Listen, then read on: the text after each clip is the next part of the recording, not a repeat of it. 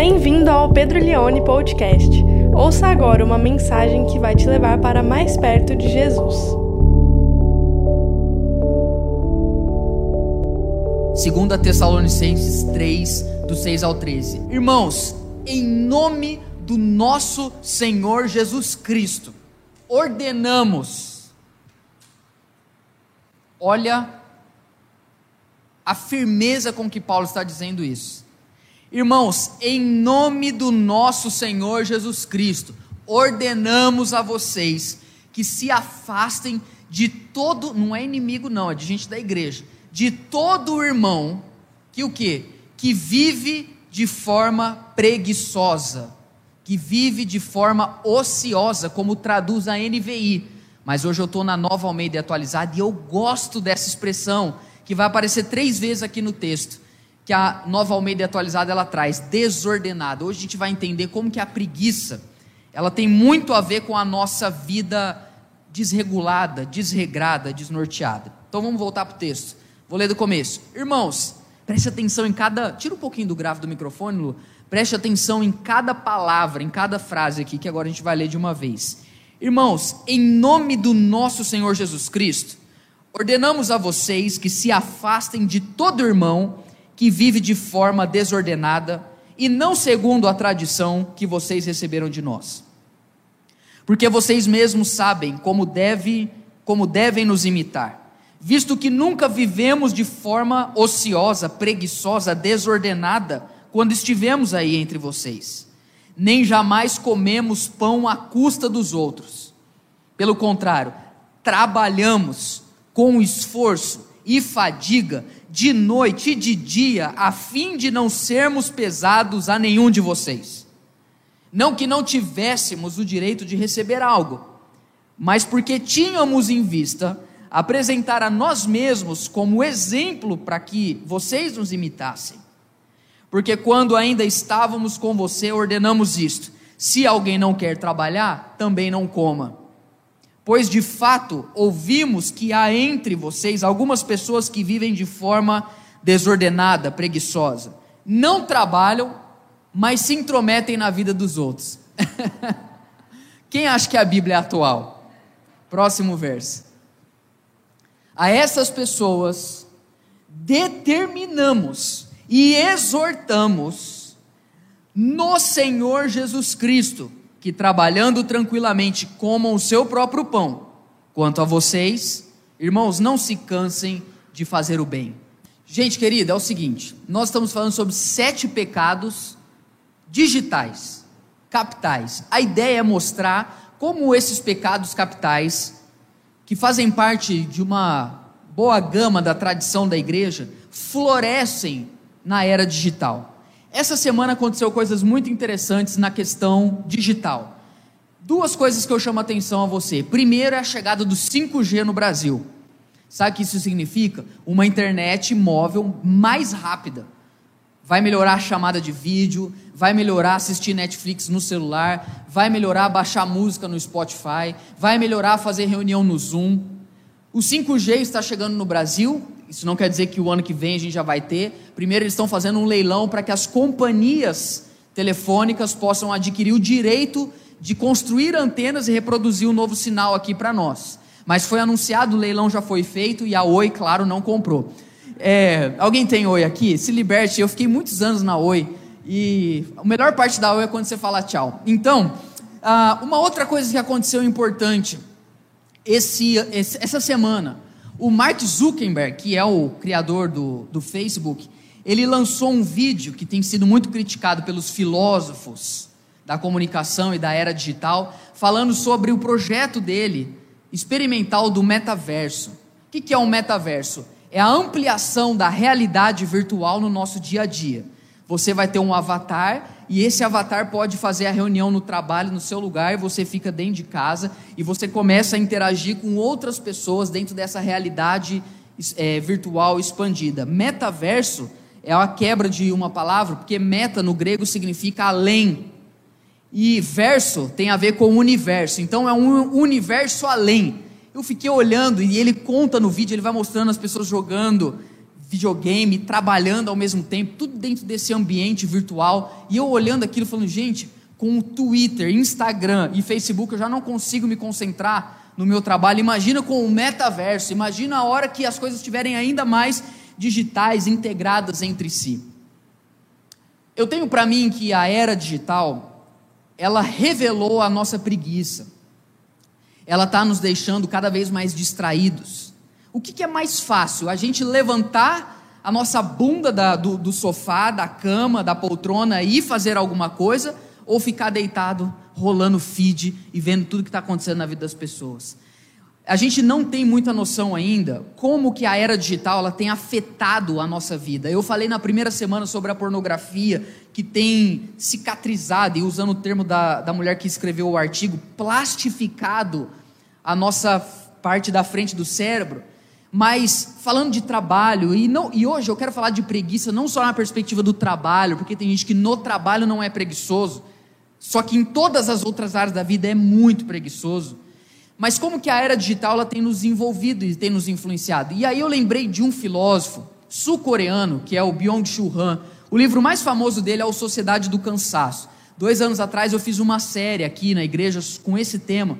Mas ele tem um outro livro que eu li dele, que é Hiperculturalidade e a Globalização, onde ele vai falar um pouco sobre como que as redes e como que o mundo virtual tem mudado a nossa perspectiva de vida. E uma delas é que ele vai levantar a tese que nós nos, tor nos tornamos turistas o tempo todo. Quem gostaria de estar viajando nesse momento? Qual é a responsabilidade do turista? Nenhuma. Cara, é muito bom quando você viaja, você fica num resort, famoso all inclusive, que você não precisa se preocupar com nada, você só abre a boca e Quase que eles colocam comida dentro da sua boca e você não precisa arrumar a cama, você não precisa. A única coisa que você tem que fazer é tomar banho. Ainda assim, uns tiram férias e não tomam banho nas férias. Você não precisa fazer nada, por quê? Porque você é turista, irmão. Você está ali porque você está descansando. E ele vai dizer que nós, na era digital, nós nos, nos transformamos em turistas crônicos. No entanto, que o nome do espaço que a gente utiliza para viajar na rede é o que? Navegador. O navegador é uma sensação que nós temos de que nós sempre estamos caminhando rumo a um lugar e nós não temos muito compromisso com aquelas janelas que nós abrimos. Se a gente quiser fechar uma delas, a gente simplesmente aperta o X e a gente vai abrindo outros ambientes, outros universos e vamos nos envolvendo com coisas sem compromisso. Ele diz que o turista, palavras dele, o turista hipercultural não precisa primeiramente estar a caminho para ser turista ele já está em si mesmo, em qualquer lugar, ou mesmo quando está a caminho. Não é que abandona a casa como turista para depois voltar como nativo. O turista hipercultural já é consigo em casa um turista, já está ali em vez de estar aqui. E agora, para mim, essa frase que ele traz é: não chega de modo definitivo a nenhum lugar. Repare como as redes estão nos impedindo de construir algo relevante. Nós não estamos construindo um legado sério, porque nós somos turistas e não temos mais compromisso com a vida, com o trabalho, ou com a seriedade, ou com até mesmo o cansaço e a fadiga de construir algo duradouro, porque nós estamos em muitos ambientes quando na verdade não pertencemos a lugar nenhum. E o texto que nós usamos aqui é do apóstolo Paulo a primeira carta que ele escreveu aos Tessalonicenses, ele já tinha falado desse assunto. Ele já tinha falado de pessoas que estavam lá na igreja, na cidade de Tessalônica, que não estavam trabalhando. E aqui eu vou contar para você o que está por trás do que Paulo está dizendo. Veja bem, naquela época, a ceia do Senhor, como nós fazemos uma vez por mês, acontecia em todas as reuniões. Essa é a primeira grande diferença. A segunda grande diferença e essa ceia muitas vezes é chamada de festa do ágape. Ágape é uma palavra que significa amor incondicional, é o amor de Deus no Novo Testamento. Essa festa era com muita comida. Então o que, que acontecia? Tinha uma fartura de comida para as pessoas celebrarem a ceia do Senhor. A igreja foi a primeira instituição do mundo a unir no seu seio homens e mulheres, escravos e livres, judeus e gentios. Ou seja, e pobres e ricos. Ela é uma comunidade rica. Os mais ricos levavam muita comida para a ceia. E os mais pobres usufruíam, comiam de coisas que eles nunca comiam na vida deles. Então era ali que o cara comia comida japonesa, porque ele não tinha dinheiro para ir no rodízio, mas na ceia ele tinha, porque o cara que era muito rico que levava sushi para a galera. O que, que começou a acontecer? Alguns dos que estavam inseridos na igreja de Tessalônica falaram assim: Meu, você viu o tanto de comida que sobra? Nem precisa trabalhar mais, irmão. É só levar. Você já viu aquele vexame que as pessoas dão em festa de casamento, levando os doces embora? A sua família é assim? Porque na minha teve gente que já levou até sacola, eu repreendi. Aí a pessoa vai lá e ela fala: Nossa, eu vou comer doce o mês inteiro. Era isso que estava acontecendo. Naquela época, basicamente, gente, as pessoas trabalhavam para comer, para sobreviver. Eles chegaram à conclusão: ora, a gente nem precisa trabalhar mais, porque tem gente que sustenta a gente. Falaram isso para Paulo. Cara, ele ficou louco. Ele ficou. na cabeça dele, isso era inadmissível. Porque isso ia contra tudo que ele vinha ensinando. E aí é onde nós entramos no primeiro verso, que é o verso de número 6. Ele é muito duro. Olha o que ele vai dizer: Irmãos, em nome do nosso Senhor Jesus Cristo. Não é sempre que ele fala assim para trazer uma exortação. Ele tinha o poder apostólico, ele era chancelado de autoridade pelo próprio Jesus para poder ligar coisas na terra e desligar no céu. Só que aqui, quando ele vai falar algo que é muito sério, ele nem mesmo confia apenas na autoridade apostólica dele, ele, ele, ele conclama a conversa, o próprio Cristo, ele diz assim: em nome do nosso Senhor Jesus Cristo, ordenamos a vocês, para de ter amizade com essa galera, se afasta dessas pessoas que são irmãos e que vivem de forma desordenada e não segundo o jeito que eu ensinei para vocês, porque em nenhum lugar eu ensinei para vocês que uma vez que Jesus entra na nossa vida, a gente se torna vagabundo. Não é porque as coisas espirituais são mais importantes que as terrenas que nós devemos anular o trabalho. Não é porque as coisas eternas têm mais valor do que as coisas da terra que nós devemos parar de trabalhar e viver à custa dos outros. O que teve de gente que pegou de auxílio emergencial o ano passado, que não precisava, é um absurdo. E o que teve de crente que fez isso, eu vou dizer como Paulo diz: Deus lhe dará a paga. É disso aqui que ele está falando. É da gente encostar em uma situação onde nós começamos a nos tornar um peso para outras pessoas, porque nós somos preguiçosos. O texto é duro, eu estou tentando ser duro porque eu quero reproduzir o que ele está fazendo. Então ele diz: se afaste dessas pessoas. E essa palavra desordenada, irmãos, ela é importante para nós porque ela aparece três vezes nessa perícope, nesse trecho que nós lemos aqui. E essa palavra desordenada, no original, ela era uma palavra usada tanto para cunho militar, quanto também para uma situação de algo que demanda sincronia. Então, quando ele fala, alguns irmãos estão vivendo de forma desordenada, eu poderia dizer, alguns irmãos estão, não estão dançando conforme a música. Alguns irmãos não estão respeitando a linha de frente do exército. Alguns irmãos não estão na sua posição em que foram colocados. Eles são displicentes.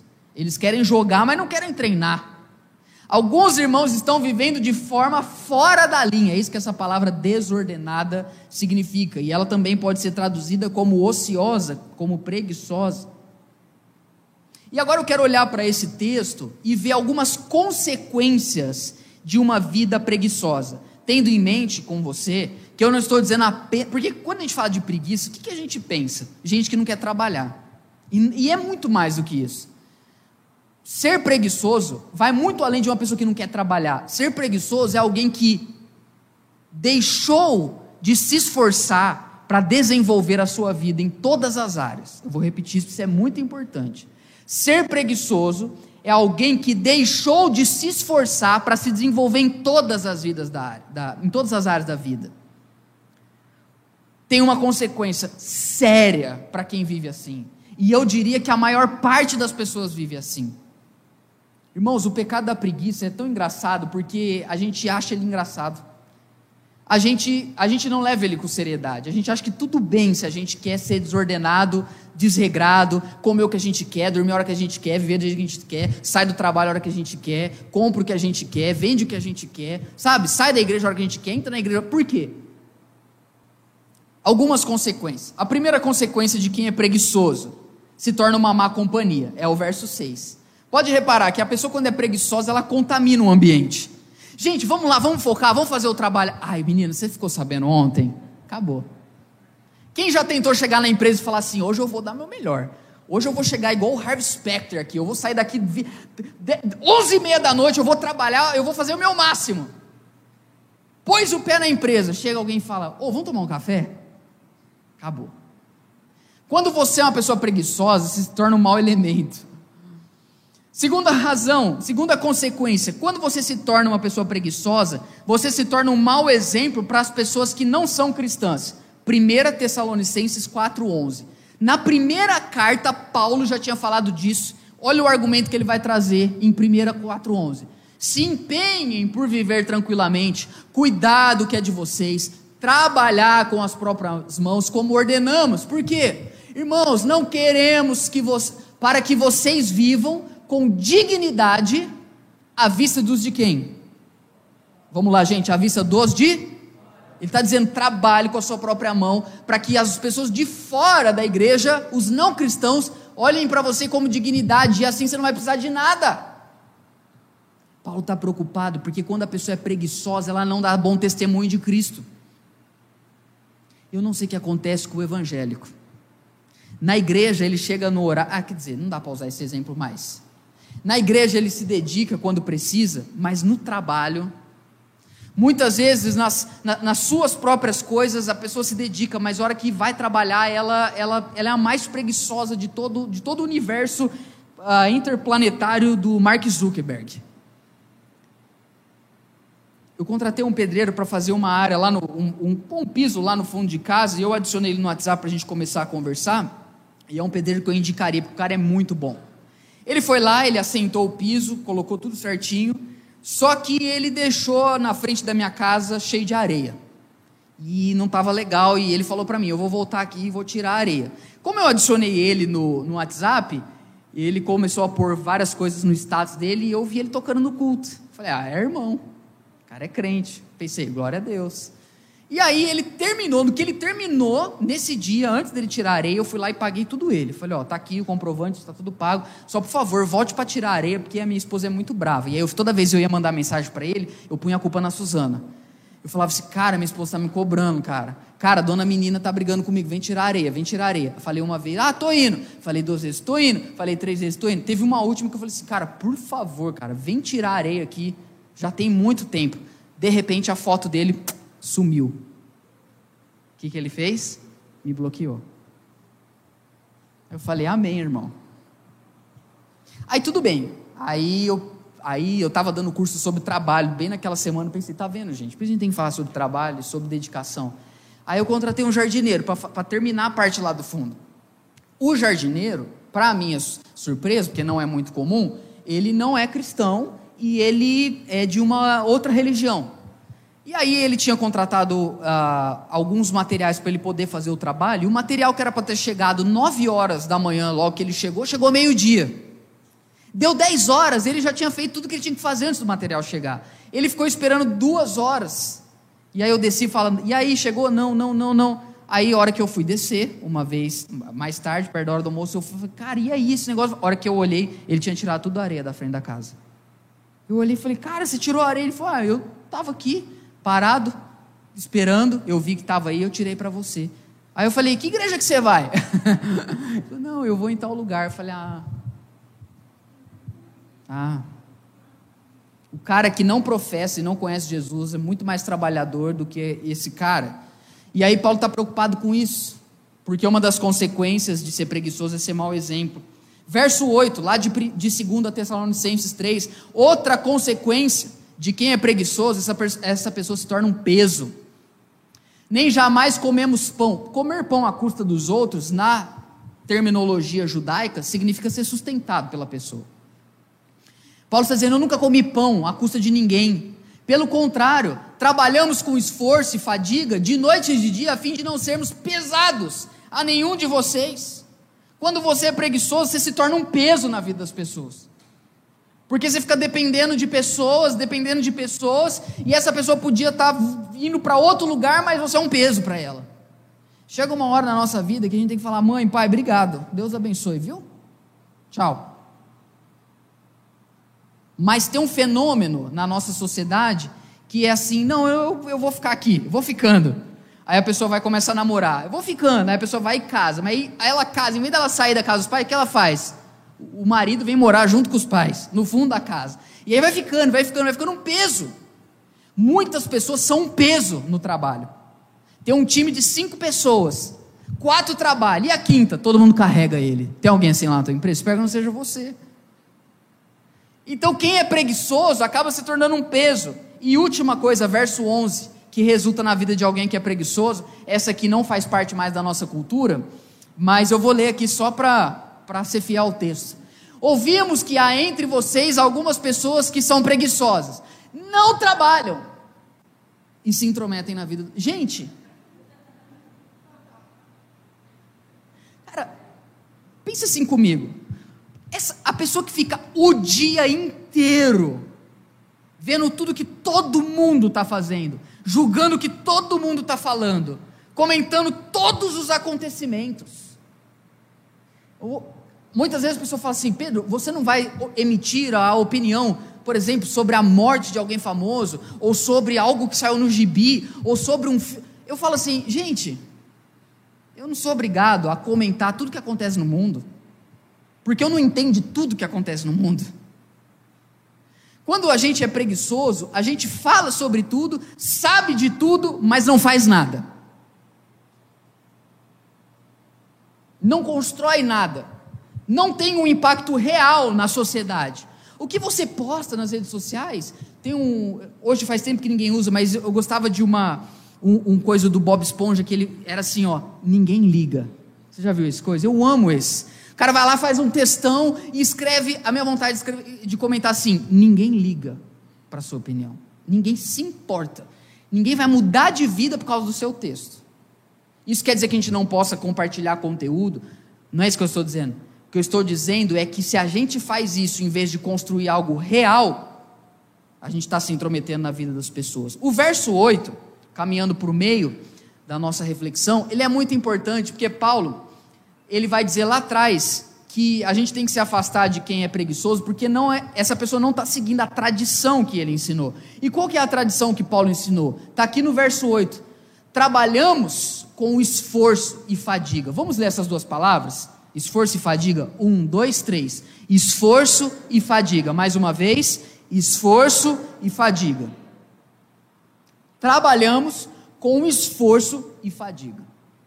É normal você chegar em casa do trabalho muito cansado. Porque lá em Gênesis, quando Deus sentenciou Adão e Eva, ele disse para Adão: Do suor do seu rosto comerás. Não é do suor do rosto do outro que você come, é do teu. Claro, gente, que eu estou pregando algo para quem já está na maioridade, para quem já está projetado. Eu não estou falando, essa mensagem não é para quem tem 15 anos do suor do seu rosto comerás.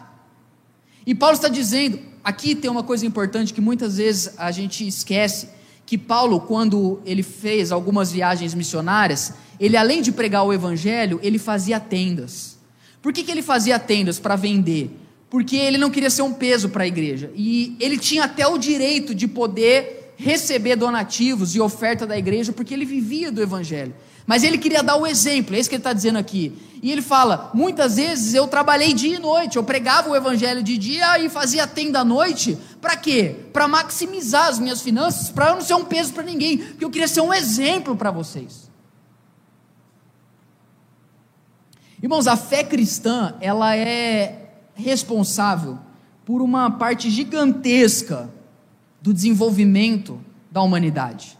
Foi a fé cristã que desenvolveu basicamente as universidades, os hospitais, boa parte dos, das descobertas científicas foram cristãos na história que trabalharam, que se empenharam, que se fatigaram.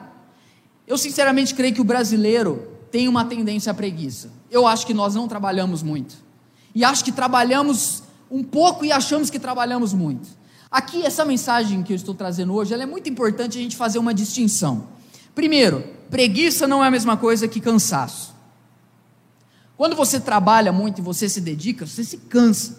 Há um tempo atrás eu me vi muito cansado. Eu queria fazer as coisas, mas eu simplesmente não conseguia. E eu pensava, gente, eu perdi o zelo, eu perdi o fervor, eu perdi a, a seriedade. E aí que me deu um clique, eu falei, não, na verdade eu estou cansado mesmo. Só que o cansaço, ele muitas vezes está presente na nossa vida, porque nós vivemos uma vida desordenada, que é a palavra que Paulo usa. Veja bem, nós não descansamos. Chega final de semana, domingo, a gente tenta colocar a semana inteira dentro do domingo. Aí a gente limpa a casa, a gente passeia com o cachorro, a gente faz churrasco, a gente nada, a gente arruma a casa, a gente vai no shopping, a gente compra roupa, a gente passeia com a família, a gente vai na cachoeira, a gente anda de bicicleta, a gente faz o jardim de casa, a gente as, coloca a série em dia, a gente faz tudo isso, a gente só não senta, lê a palavra, descansa, dorme e vai na igreja. Aí chega no fim, a gente fala, cara, estou muito cansado, não vou aguentar na igreja hoje. E aí a gente vai criando um ciclo desordenado na nossa vivência, que esse cansaço que é real, que é físico, vai se tornando numa preguiça crônica. Quem está me entendendo? É isso que Paulo está falando. Vocês são desordenados, vocês não levam a vida de vocês com seriedade. E ele está dizendo: nós não, nós trabalhamos dia e noite para não sermos peso para nenhum de vocês. Algumas coisas sobre se esforçar dia e noite. Não faça somente o mínimo que deve ser feito. Paulo poderia fazer o mínimo, pregar o evangelho, ele não fez isso. Tem gente que no trabalho só faz o mínimo. Só faz o. Ah, eu fiz. A pessoa vai, ela entra, ela faz em uma hora que ela tem que fazer e ela fica sete fazendo nada. Faz o mínimo. Outra coisa em relação ao trabalho dia e noite, a se esforçar, não deixe de crescer e evoluir.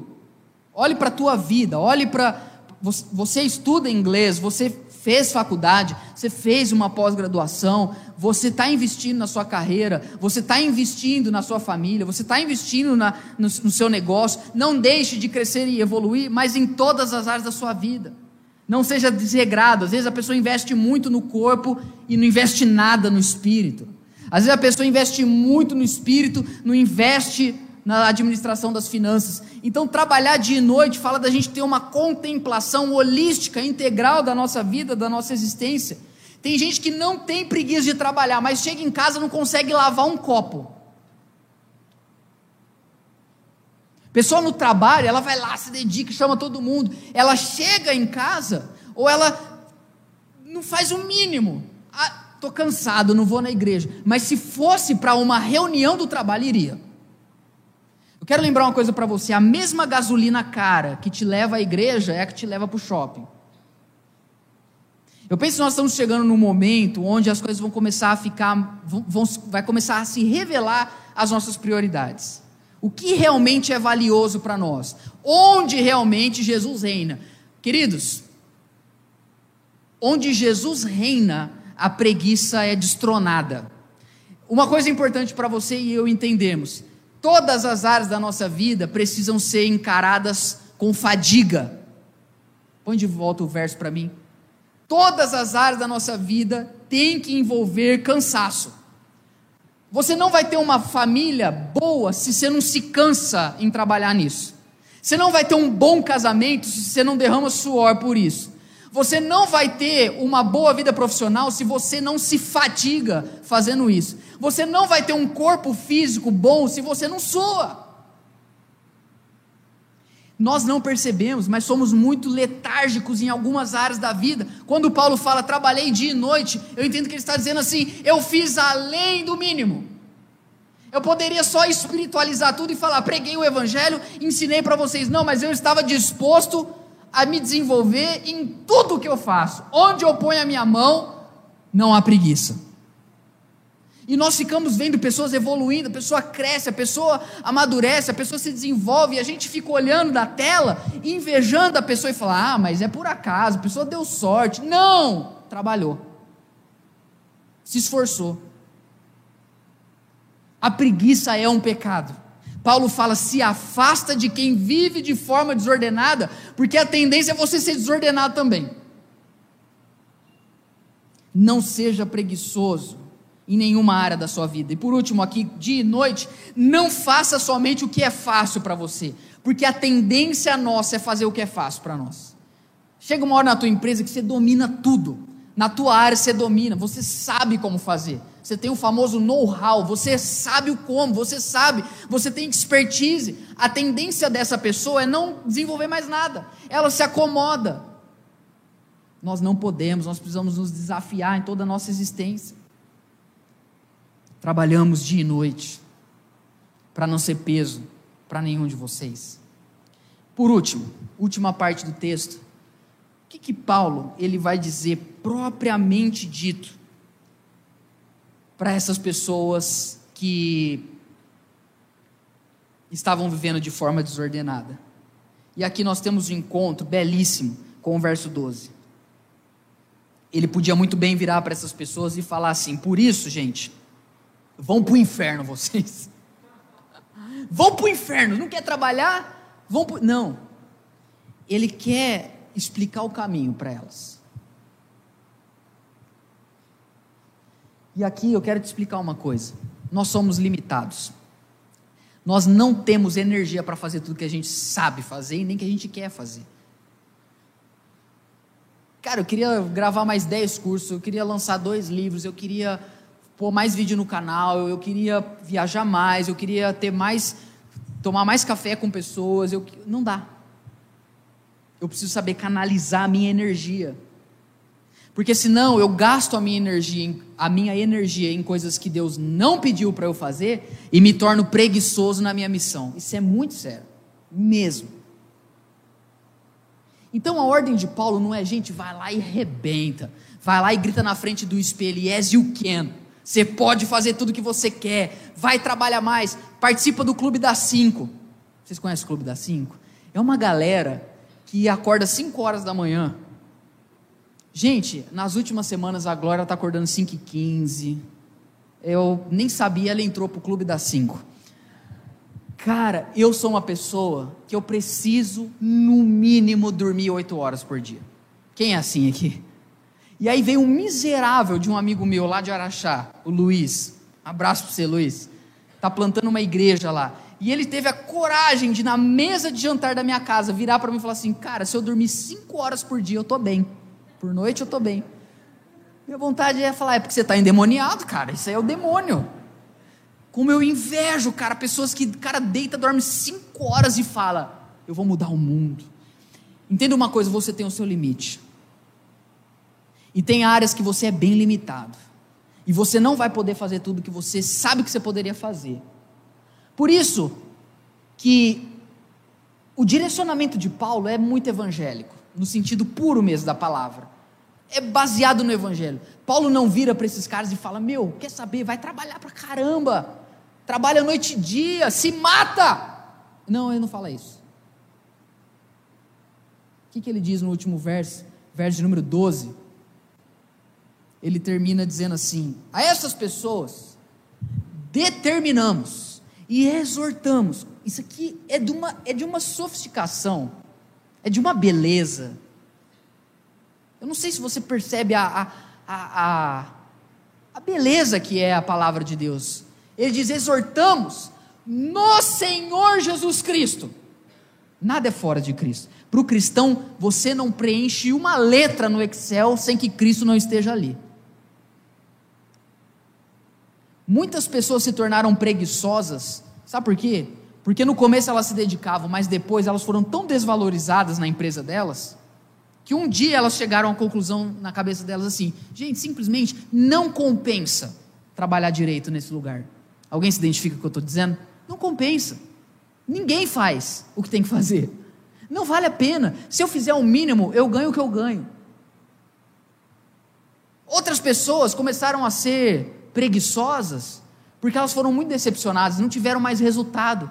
A falta de resultado foi tão grande que ela falou: Meu, quer saber? Eu vou fazer o mínimo.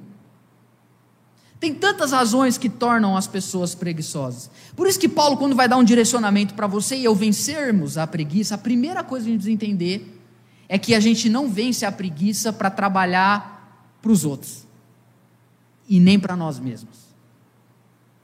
Você não decide não ser preguiçoso para virar para você e falar: "Cara, eu trabalho muito.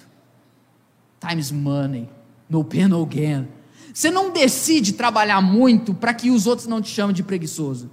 Paulo está dizendo, por isso, por causa de Jesus, por causa dele, que trabalha sempre, que trabalhou por você, que morreu por você na cruz, que ressuscitou por causa dos seus pecados, por causa de Jesus que te valoriza, por causa de Jesus que vai junto com você no trabalho, por causa de Jesus que não só vê o seu esforço no trabalho, mas também educar o seu filho. Por causa de Jesus que não vê apenas a tua performance em números na empresa, mas vê como você ajuda em casa. Por causa de Jesus que não apenas mensura você pelo lucro que você dá anual na empresa, mas porque valoriza você pelo ser humano que você é por causa de Jesus, que te deu os seus dons, que te deu os talentos, que te fez nascer, que te criou, que te amou, que te salvou, por causa dele. Não seja preguiçoso. Amém? Pode dizer amém?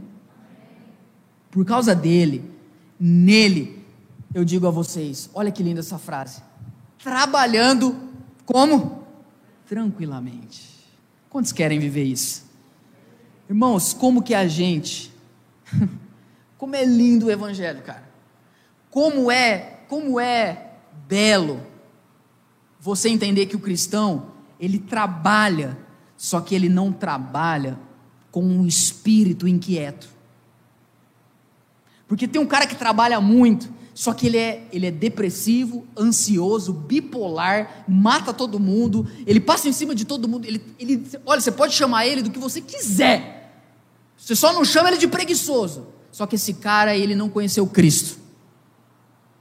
E ele não trabalha tranquilamente, ele trabalha porque tem um berro dentro dele que ele não consegue calar. Como dizia o pensador matemático Blaise Pascal, o homem sai para caçar não por causa da caça, mas por causa dele.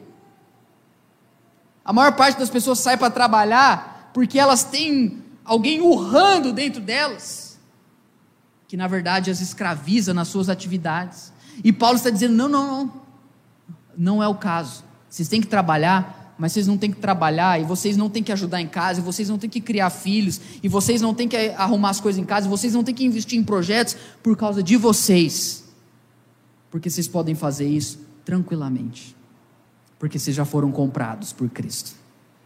Porque vocês já são amados por Ele. Porque vocês servem um Deus que não paga você pelo que você faz, como quem mereceu estar diante dele. Não, vocês já foram comprados e pela graça vocês tranquilamente podem se esforçar. Como que nós precisamos ter trabalho sério, ativo, com um coração quieto? Só em Cristo. Só em Cristo você e eu não somos preguiçosos e ao mesmo tempo não somos ansiosos. A nossa mente não grita produção, produção, dinheiro, produção, produtividade, alta performance. Não, a nossa mente diz: você é amado, você é escolhido, você é valioso, você é precioso. Por isso você pode trabalhar, por isso você pode se esforçar, porque Deus te ama. E o trabalho dele sempre vai ser mais importante do que o seu o que você faz nunca vai ser mais importante do que o que Deus faz por você. E o que, que Deus fez por você e por mim? Ele trabalhou por nós. Ele redimiu a nossa vida. Por isso, o último verso, que é o 13, Paulo vira agora para a igreja. Não é mais para os desordenados. Ele diz: enquanto a vocês, pessoal, eu sei que vocês estão chateados com essa galera que é um peso, que quer comer, que, que leva coate, quer beber coca no churrasco. Leva frango e come picanha. Eu sei que vocês estão loucos com essa galera. Mas deixa eu falar uma coisa para vocês. Não deixa isso desanimar você não. Não deixa a preguiça dos outros transformar você em alguém ruim, que não faz mais o bem Quanto a vocês, não se cansem de fazer o bem. Não se cansem. Porque Deus é bom, a gente pode fazer o bem. Se dedique na tua vida. Pegue a sua vida de volta. Pegue todas as áreas dela. Coloque aos pés de Cristo e fala: por amor ao Senhor, vai haver fadiga, vai haver esforço. Não porque eu preciso provar algo, mas porque já ficou provado que o Senhor me ama muito, a ponto de morrer e ressuscitar por mim. Você pode dar um melhor aplauso ao nosso Senhor? Você ouviu o Pedro Leone Podcast. Compartilhe essa mensagem com seus amigos e até logo!